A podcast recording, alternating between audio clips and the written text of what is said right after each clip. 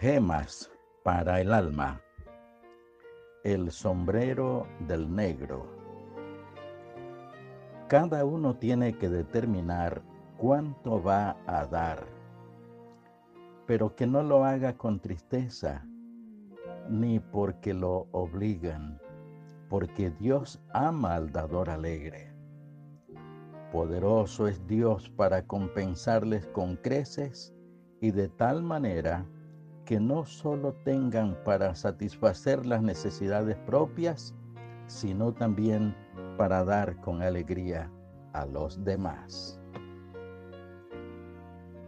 Un grupo de hombres pro misiones, grupo de obreros que se dedican a visitar países de misión y aportar sus oficios para colaborar en su tiempo de vacaciones, visitaron Haití la nación más pobre de la tierra. Allí levantaron en solo 15 días una rudimentaria iglesia con su esfuerzo y su propio dinero.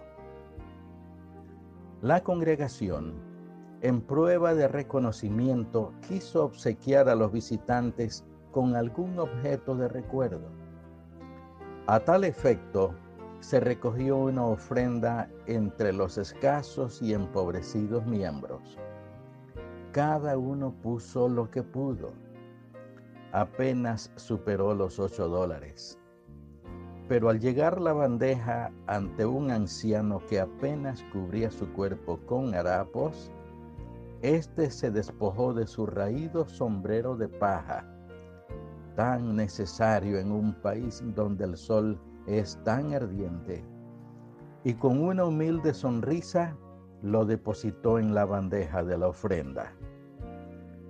Cuando el misionero y los diáconos contabilizaron lo recogido, se encontraron con la embarazosa disyuntiva de no saber qué hacer con el sombrero.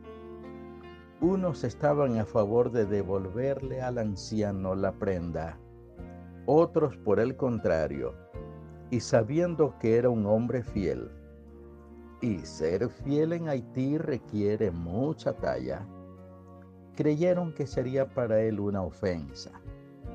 Explicaron el extraño caso al grupo de hombres promisiones norteamericano, y uno de ellos dijo, hermanos, yo doy 50 dólares por ese sombrero será mi recuerdo de Haití. Cuando este hermano, el que compró el sombrero, llegó a su propia iglesia y contó entre lágrimas este suceso, alguien se levantó de la congregación y dijo, hermano, yo doy mil dólares por ese sombrero.